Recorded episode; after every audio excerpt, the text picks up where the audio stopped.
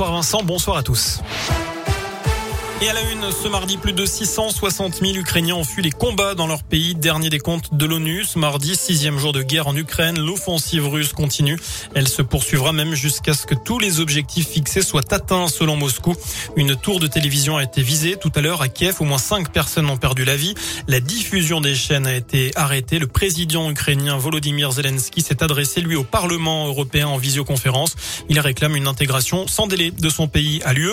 L'Europe sera beaucoup plus forte avec l'Ukraine en son sein. Sans vous, l'Ukraine sera seule. Prouvez que vous êtes avec nous et que vous n'allez pas nous laisser tomber. Fin de citation. Chez nous, l'Ain et la Saône-et-Loire se mobilisent pour l'Ukraine. La ville de Nantua s'engage à accueillir des réfugiés. Le maire Jean-Pascal Thomasé précise que des logements sont libres et pourront héberger des personnes dans le besoin. Une réunion publique a lieu demain avec les associations caritatives. Et puis du côté de Mâcon, un restaurant de la ville lance un appel aux dons sur les réseaux sociaux. Il s'agit du Bergen. Les habitants sont invités à venir déposer des vêtements chauds, des couettes ou encore du linge pour bébés. Plus d'infos sur radioscoop.com. Dans l'actu aussi, attention, démarchage abusif. Plusieurs habitants de l'Ain ont récemment fait l'objet de démarchage téléphonique de la part d'une société se présentant comme le service des renseignements du département de l'Ain. Cette société demande des renseignements sur la typologie de votre logement afin de proposer des travaux d'isolation ou des pompes à chaleur. Le département n'est pas à l'origine de ces appels.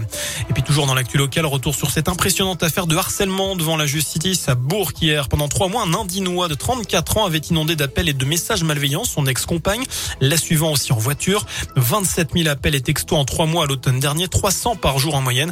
Il avait installé un tracker sous un essieu pour suivre ses déplacements depuis son téléphone portable.